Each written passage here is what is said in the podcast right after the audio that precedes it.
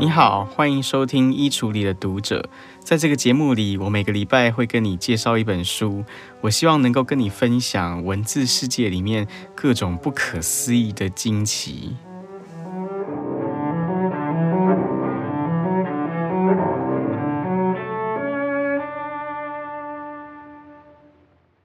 今天这一集节目会是一个特别节目，那就是因为我们衣橱里的读者 Podcast 这个节目终于做到第三十集了。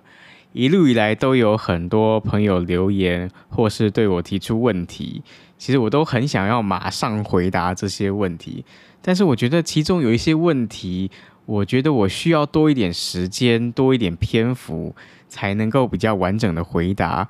所以就暂时把这些问题都囤积起来，一直到这一集呢，我就决定我要统一的、一次性的回答所有这些问题。但是坦白说，因为我收到的问题真的有一点多，所以我可能不能够真的每一个问题都念到、都回答。所以呢，我就尽可能把这些问题做一个大致的分类。那我希望至少每一类的问题都能够回答到。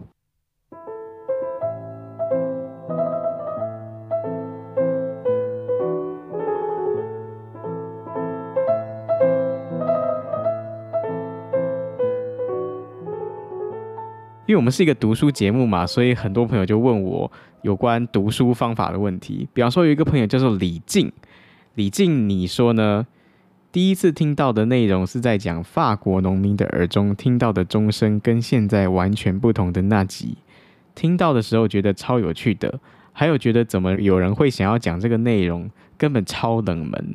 然后又刷了其他的集数，觉得主持人感觉很享受在读这些内容，这个心情也一同让我们感受到，觉得很棒诶。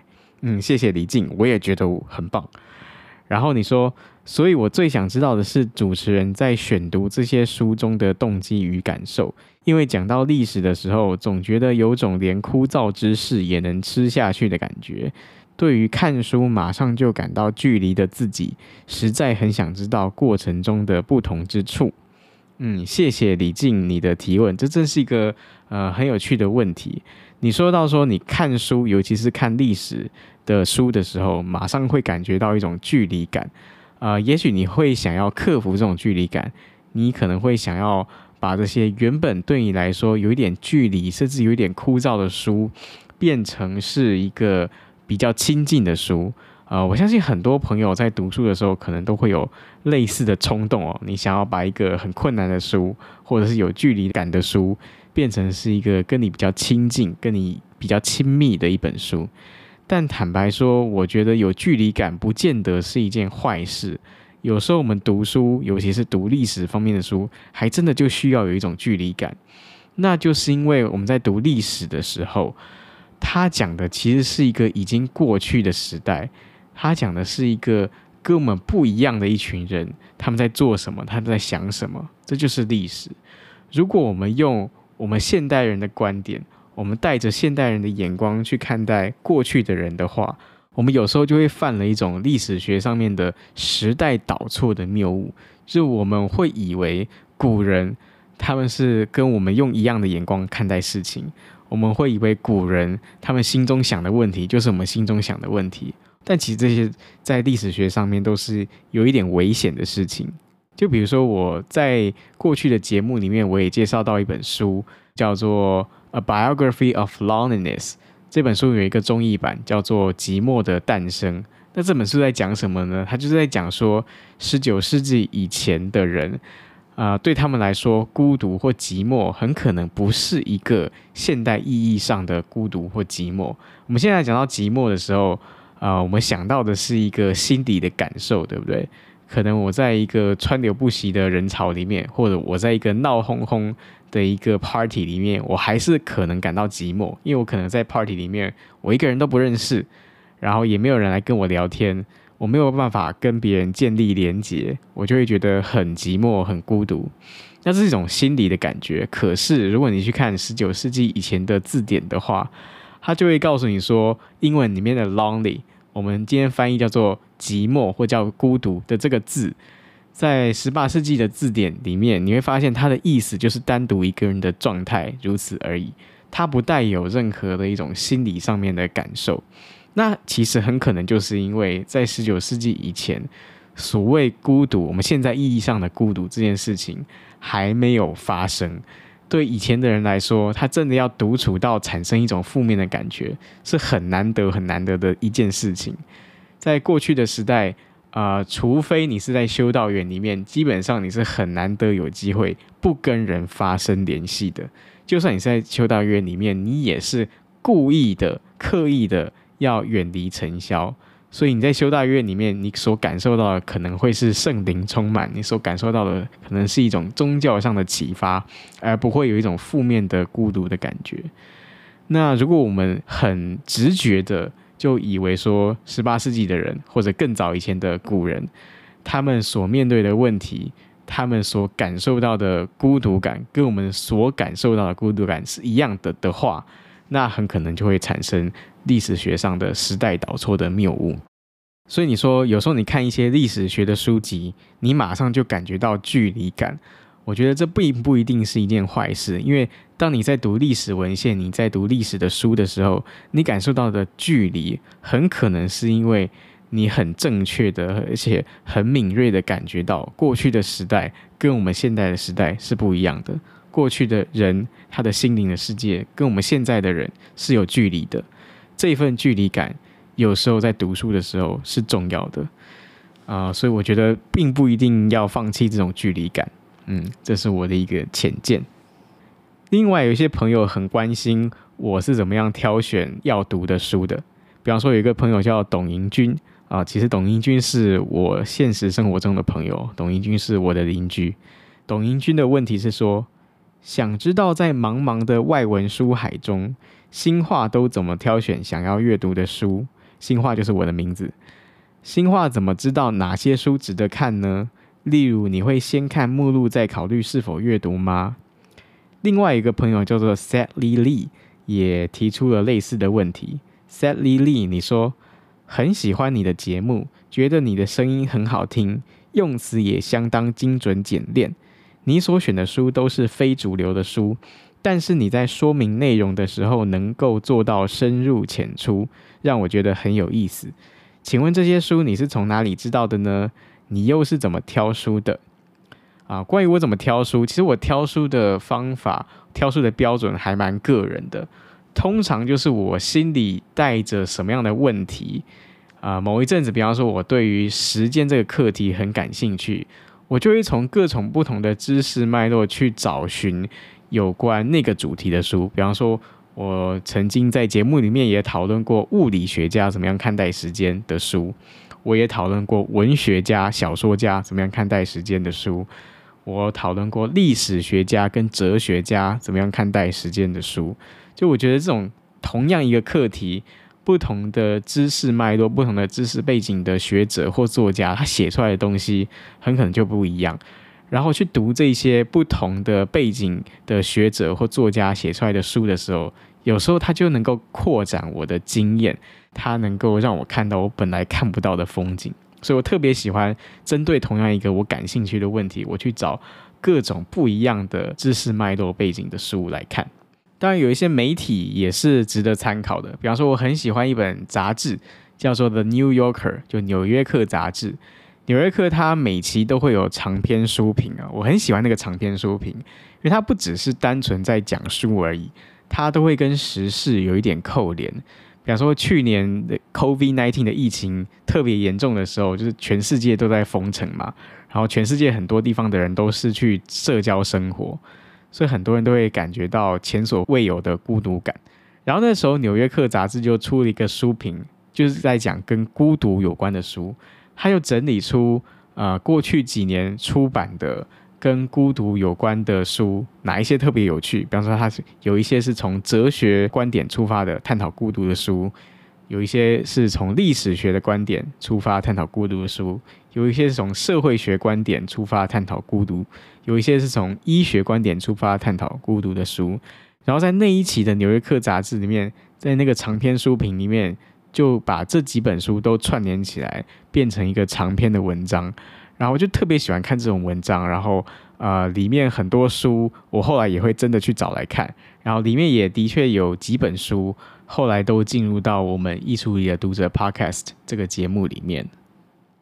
另外有一些朋友很关心，说我是先规划好节目的内容再去读书，还是说我是读到了一本好书再在节目里面分享的？比方说，一个朋友他留的名字叫做 Y A O C I T O 啊，你说在这个充斥着投资理财流行时事的 Podcast 世界，发现您的节目就如同在旧书摊里找到一本寻觅已久的绝版书。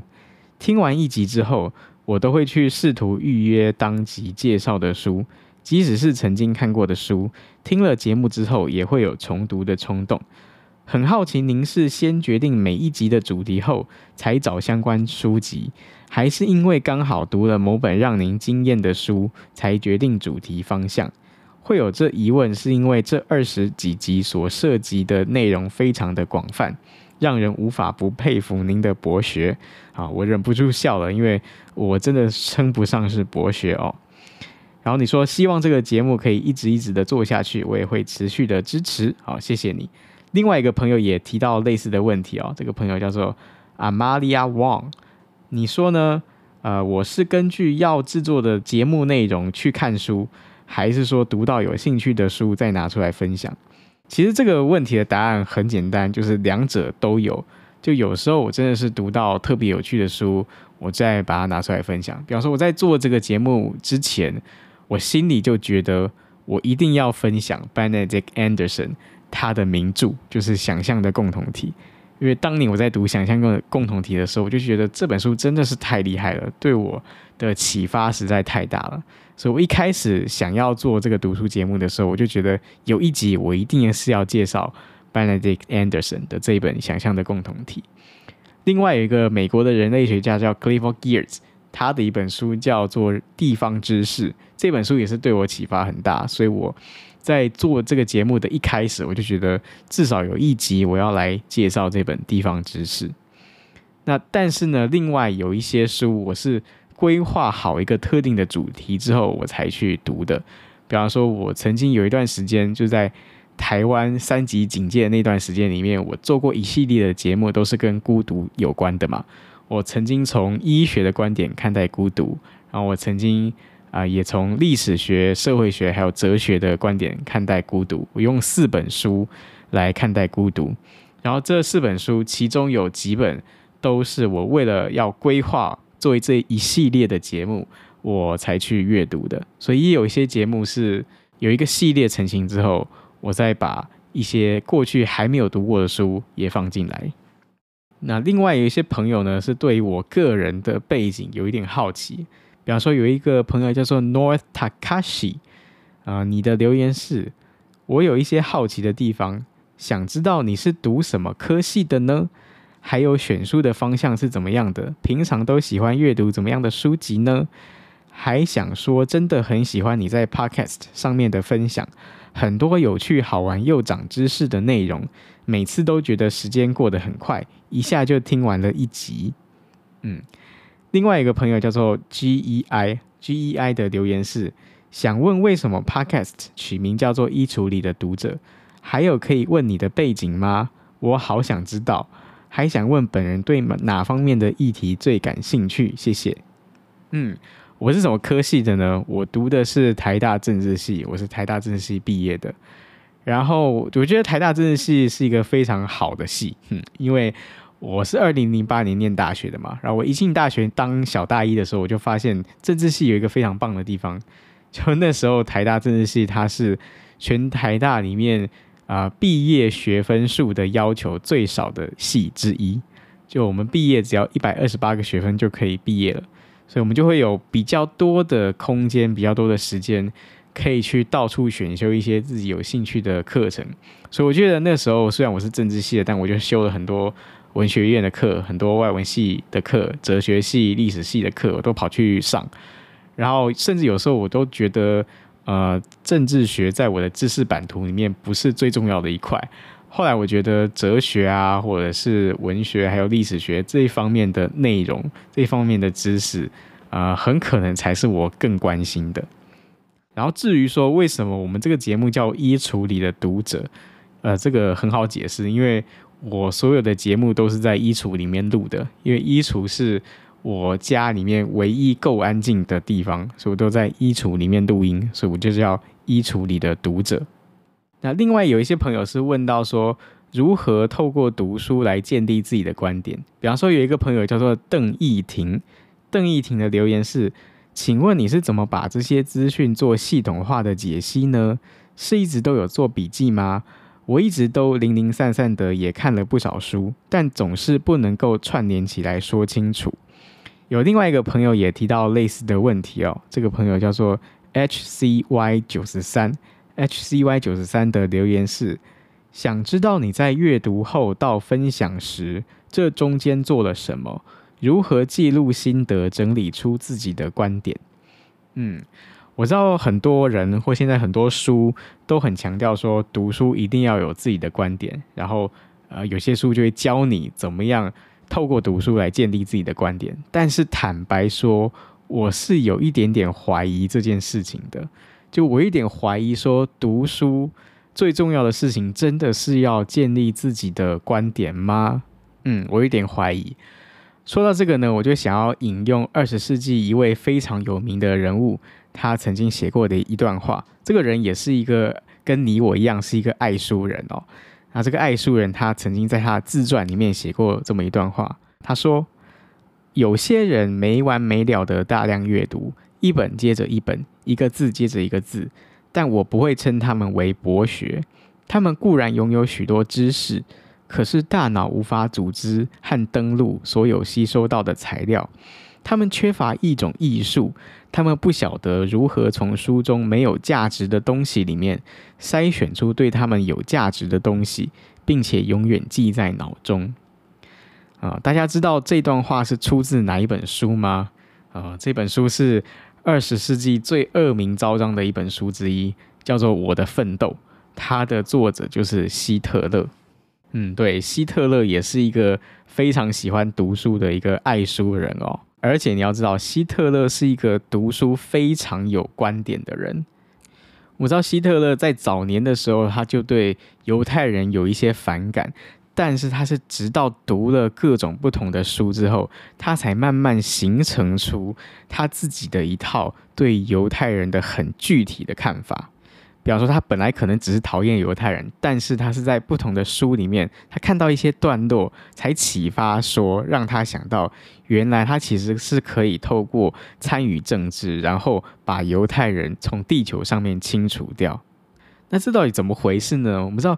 希特勒是一个这么爱读书的人，而且他读书这么有观点，他后来为什么变成一个二十世纪这么可怕的，造就一场人类最可怕的大屠杀的一个始作俑者？这到底怎么回事？我觉得之所以会这样，希特勒之所以会变成希特勒，我觉得其中一个很重要的原因，就是因为希特勒读书的时候，他太有观点了，而且他是太早就建立一套。很完整的对于世界的一套看法，然后他依据这个看法，他不管读任何的书，他都可以把不同的书串联起来。对他来说，这所有不同领域、不同内容的书，好像在背后都可以支持他自己的一套观点。当然，我不是要说我们读书不要有自己的观点，这是不可能的，因为我们读任何一本书，一定都会有自己的观点。但我想要说的是，对我来说。读书最重要的事情，真的不是去建立一个自己的观点。至少对我来说，读书最重要的事情，其实是怎么样透过阅读来挑战自己原有的观点，或怎么样透过阅读来拆毁自己原有的观点。我觉得，在我所有的阅读经验里面，那种让我最快乐、那种让我最满足、最痛快的时刻，其实都是那种我读到一本书。然后我可能一开始根本读不懂，不知道他要讲什么，或他讲的事情我根本不能够接受。可我就在努力要去阅读这本书的过程当中，我就会发现，其实我原本的世界观很可能是有一些重大的缺陷。我原本的世界观很可能是有一些道德上的谬误，或原本的世界观很可能是有一些知识板块上的缺失。当我读到一些我本来不能够同意的书的时候，反而会希望能够给他一些机会，给他一些机会，让他拆毁我原本的观点。对我来说，这种原本的观点被拆毁、被挑战，然后你必须要在这个观点的废墟上面重建出一套新的一个观点的时候，这个对我来说是读书给予我的最珍贵的礼物。所以你说怎么样透过读书来建立观点？我觉得这件事情固然很好，这件事情也固然很重要，很值得做。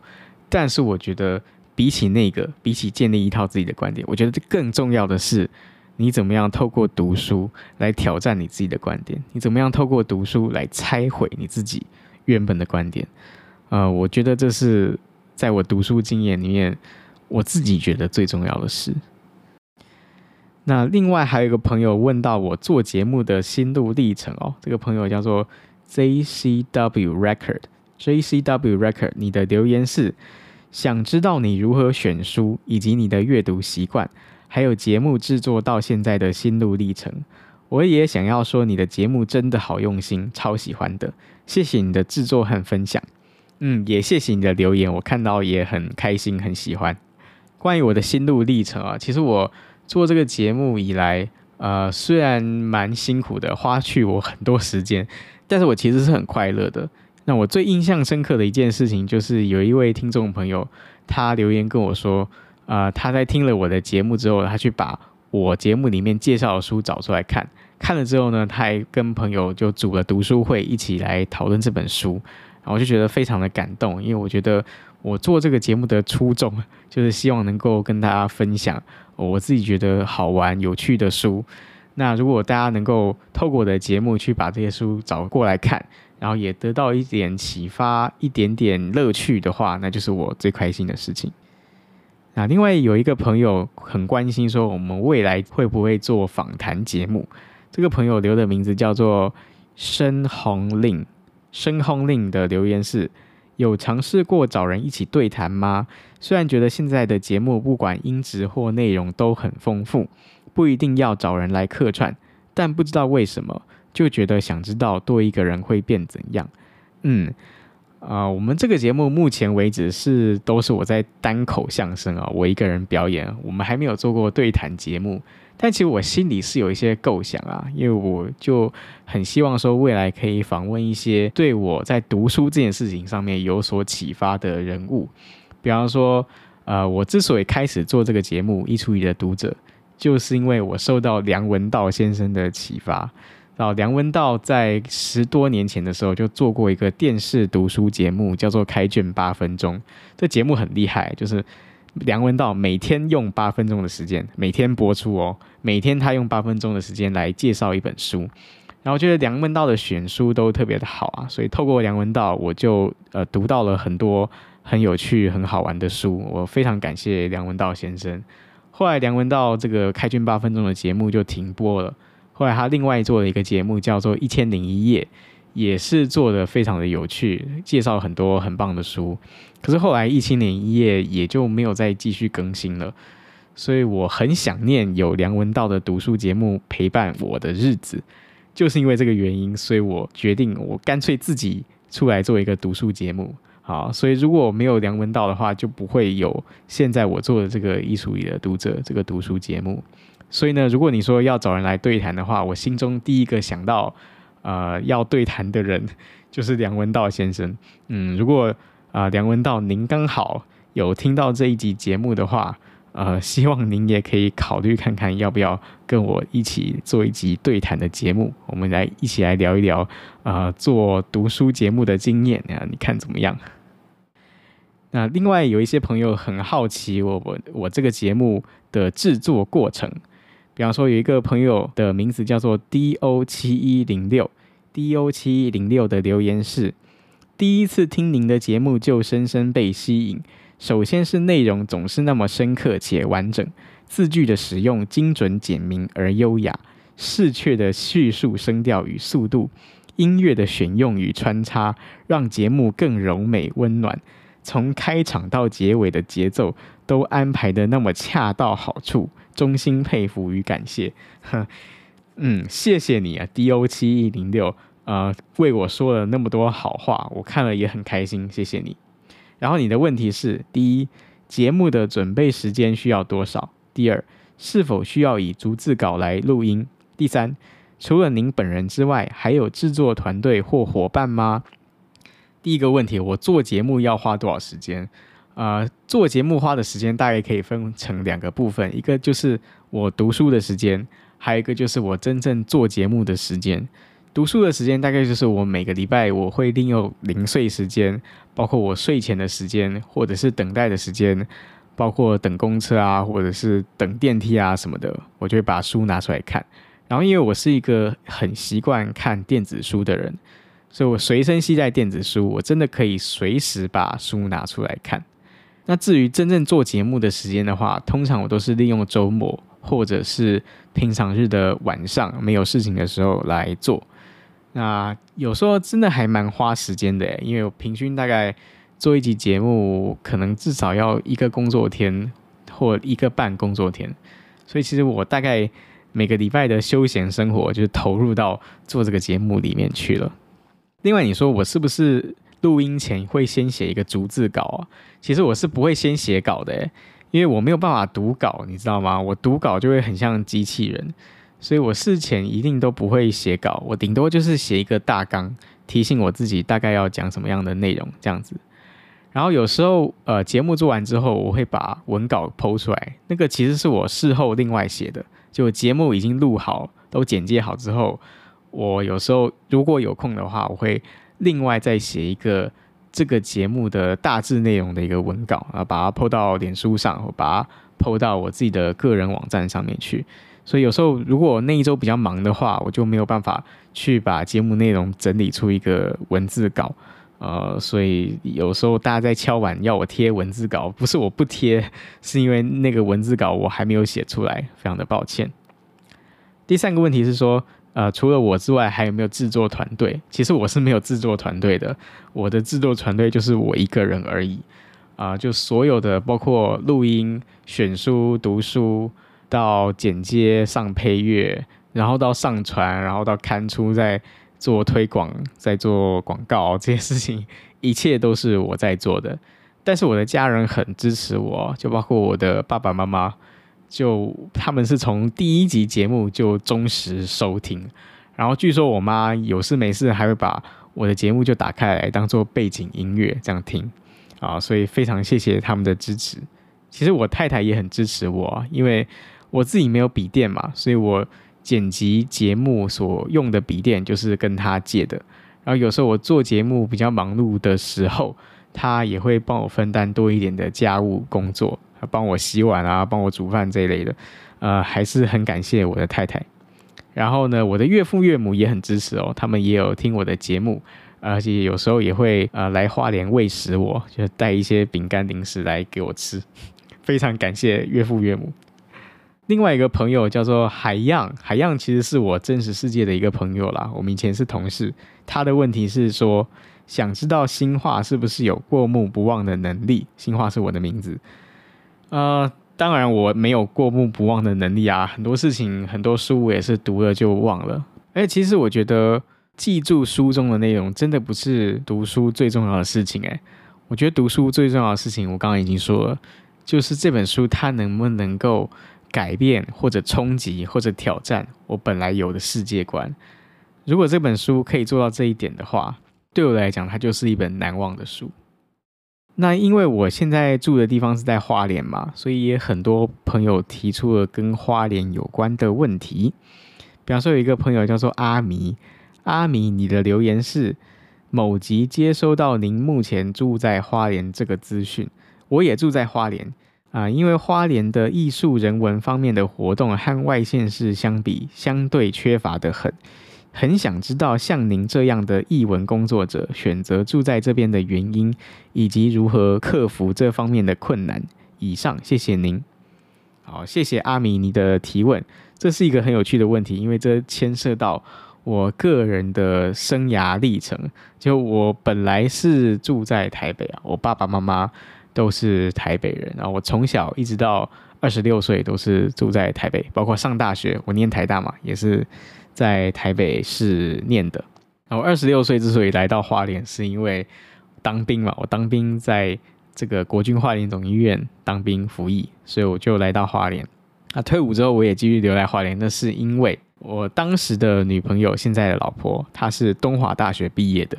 其实我们以前两个人都是台北人啦，只是他到东华大学念书之后，他到了花莲，他就爱上花莲了。他喜欢花莲的好山好水，所以就留在这边工作。那我退伍之后呢，也就跟随他一起来到了花莲，所以我现在就在花莲住下来。那你说跟外县市相比，花莲的艺术人文的方面的活动比较少啊？我觉得的确是这样，尤其我以前住在台北嘛，就台北的艺文活动相对是丰富非常多。但我觉得这个时代有一个好处啊，就这个时代是一个网络时代嘛，包括现在因为疫情的关系，呃，之前很多场馆、很多美术馆、博物馆都不开放的时候，他们就是用线上展览啊，所以我觉得呃，利用线上的一些资源。很多时候还是可以弥补这个差距的吧。至少对我来说，我作为一个爱书人，作为一个喜欢读书的人，呃，我有电子书嘛，我有 Kindle，我在我的 Kindle 阅读器上面，我任何的书我想要看，我马上一分钟之内就可以读到啊。所以我觉得，呃，城乡差距，或者说花莲跟其他外县市的这种译文活动的差距，我觉得还好吧，不是那么的严重。另外一个朋友也问到跟花莲有关的问题哦，这个朋友叫做彭金玉，或者英文名字叫 Lucy。Lucy 的留言是：据悉你住在花莲，所以冒昧请问你，如果想尝试退休后在花莲休闲的海滨生活，你会推荐哪些地方？嗯，谢谢你的提问。呃，我觉得如果您是将届退休的人士的话，呃，我的建议是，也许你可以趁着一些休假的时间，你先到花莲来住一些时间，然后你实际看看花莲的生活是不是呃符合您对退休生涯的想象。因为其实我不知道你本来住在哪一个地方啊，但是至少比方说花莲跟台北市比起来的话。可能在医疗资源上面，花莲是比较稀缺的。尤其是如果你不在市区的话，呃，可能交通上面你也要考虑，因为在花莲你是不太能够依靠大众运输工具做一整天的交通，很可能你是需要有一台自己的车才能够比较方便的移动。然后也要考虑到说你是自己一个人来呢，还是您是？呃，有跟一个伴侣一起来，呃，可能也会有所差别。但总的来讲，我觉得花莲是一个好地方啦。我在花莲认识的很多朋友都聊得来，然后也都很愿意分享自己生活上的事情。所以我的建议是，你真的可以休假的时候就找一个民宿吧，先来住住看看花莲怎么样。然后如果有认识的朋友在花莲的话，请他带你认识一下花莲人的生活。哦，你就可以自己体验看看喜不喜欢花莲。那今天这期节目呢，我其实要特别感谢彭金玉，特别感谢 Lucy。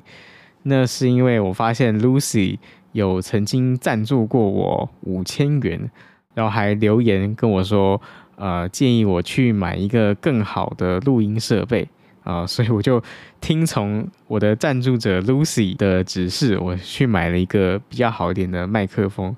啊，所以你现在听到的这集节目呢，是我第一次使用我新买的这个麦克风录音的。过去我都是在衣橱里面，我用我的 iPhone 就在录音了。现在呢，我是用一个比较专业一点的麦克风在录音。呃，希望你会觉得听起来比较不一样。哦，对了，如果各位其他的朋友也想要赞助我的话，你可以看我们这一集节目的描述栏啊，你把它打开，你就会看到有一个网站的连接。点下去，你就可以请我吃一些饼干，请我吃饼干，我就会比较心情开心。我心情开心，这个节目可能就会活得比较久一点。那有一些朋友对于我们未来节目的走向有一些建议，比方说有一个朋友叫做 Benjamin 四九三六零三零，你的留言是：你说我本身是一名重症医疗人员，在十多年的工作后。发现生死已不在心跳停止或大脑凋亡的那一刻。听完了你的孤独四部曲，也想听听你对生死的看法。嗯，谢谢你的留言。呃，我的确对死亡这个课题也很感兴趣，所以我已经规划，就从下一集节目开始，会有连续六期节目都是跟死亡有关的。前两期节目呢的第一集，我会从医学的观点来看待死亡这个课题。第二集呢，我会规划我要从历史学的观点来看待死亡，就我想要去探索一下，就历史上不同时期的人，他们看待死亡有什么样不同的心情，看待死亡有什么样不同的态度。那接下来两集节目呢，我是要从哲学的角度来探讨自杀这个议题。我会选一本书，它要从哲学的角度来论证说自杀是符合道德的，但另外一本书呢，它同样从哲学的角度来论证说自杀是不道德的。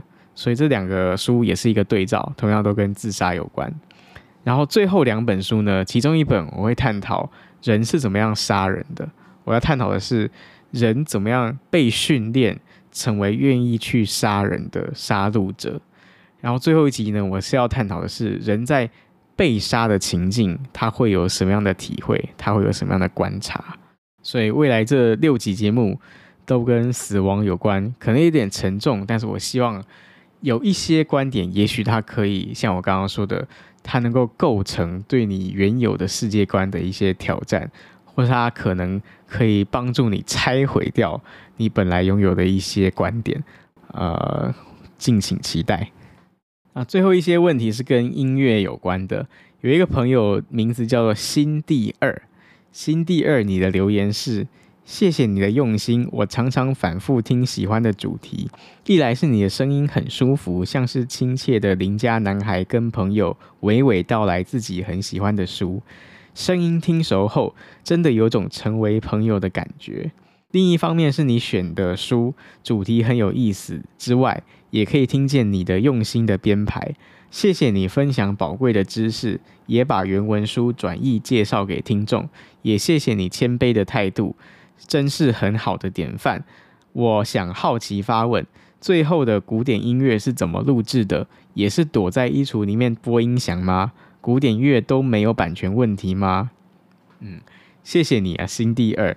啊、之所以新第二会提这样一个问题，是因为我们这个节目的惯例是到尾声的时候，我都会跟大家分享一首音乐，那通常都是古典音乐。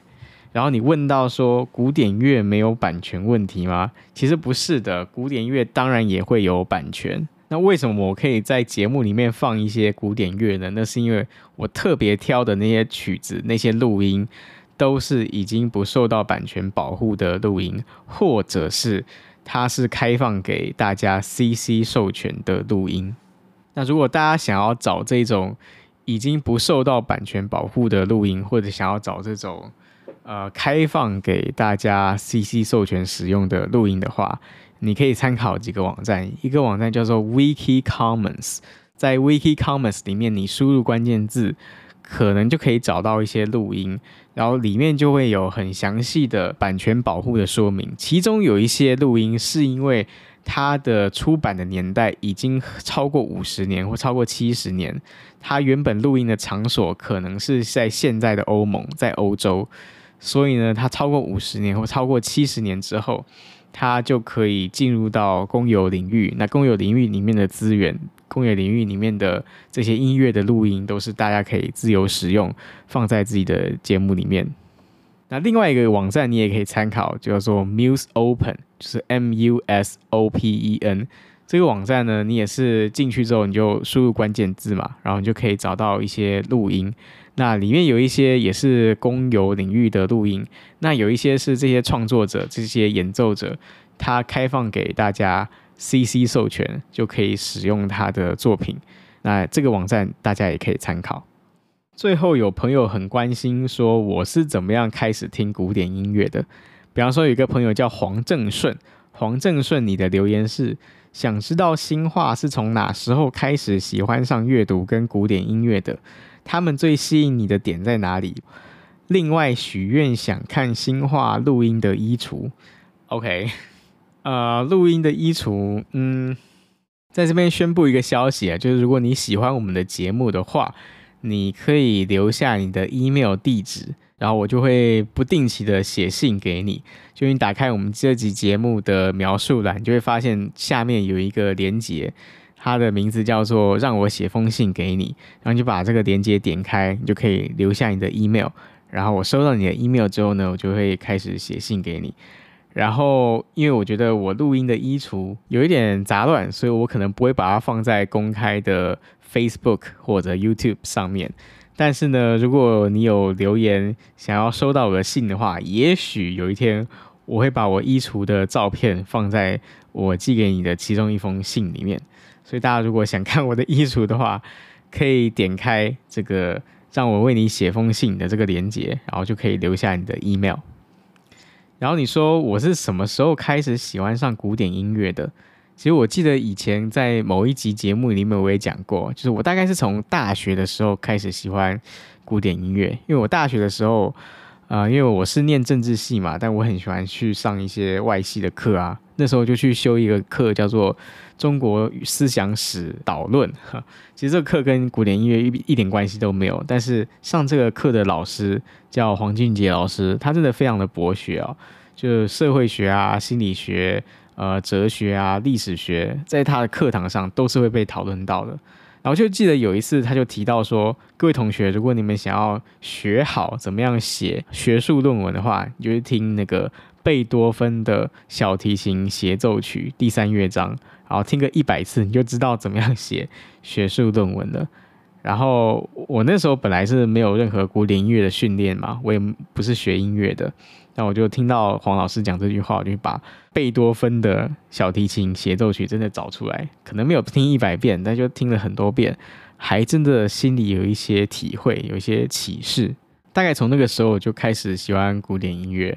那如果你想知道为什么贝多芬的小提琴协奏曲可以帮助我理解怎么样写学术论文的话，那我推荐你去听我们衣橱里的读者的第二十四集，我就有讨论到这个问题。最后呢，有一个常常留言给我的一个朋友叫做 Water Young。Water Young，你的留言是：开始听古典音乐从哪位作曲家入门比较好呢？希望主持人给一点建议。主持人是如何入门听古典音乐的？很好奇。啊、呃，我是如何入门的？我刚刚已经讲过了。哪位作曲家入门比较好呢？坦白说，我觉得真的没有一个固定的答案呢。那就是要看你本身喜欢哪一个作曲家，喜欢哪一种风格。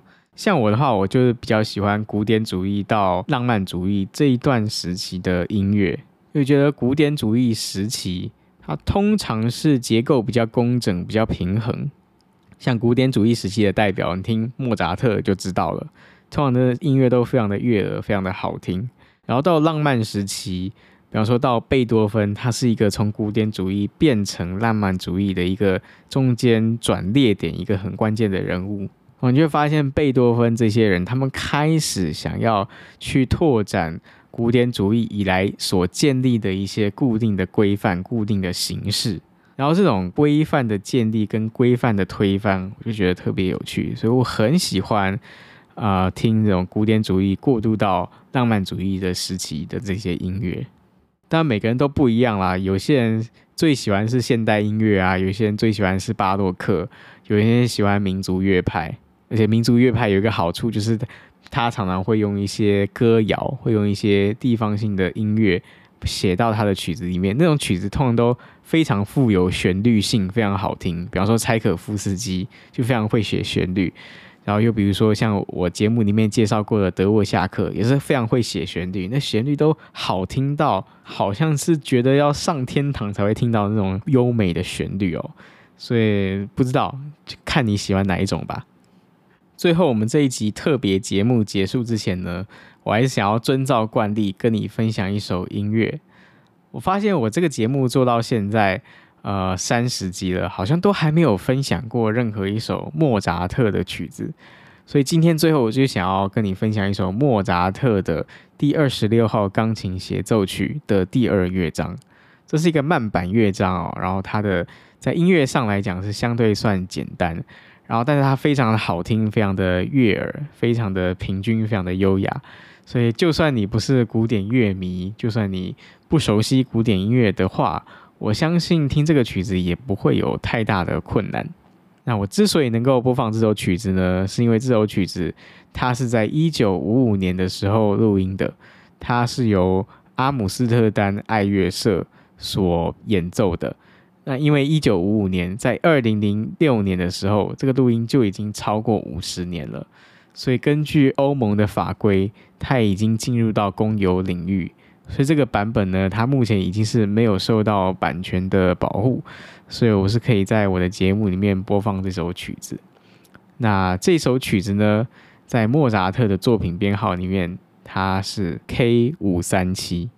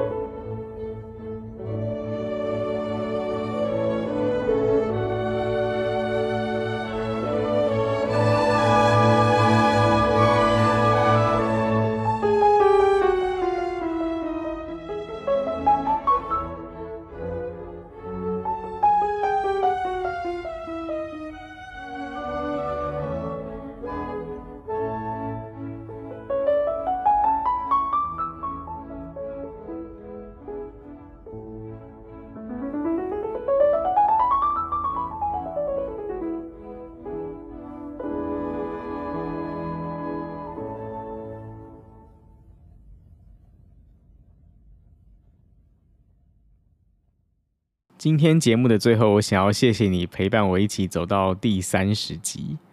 我从来不觉得读书是一件纯然舒服的事，读书其实就是一场冒险，它充满了未知。所以我很谢谢有你的陪伴，希望下个礼拜我们可以一起再探索更多文字世界里面未知的惊奇。我们下次再见。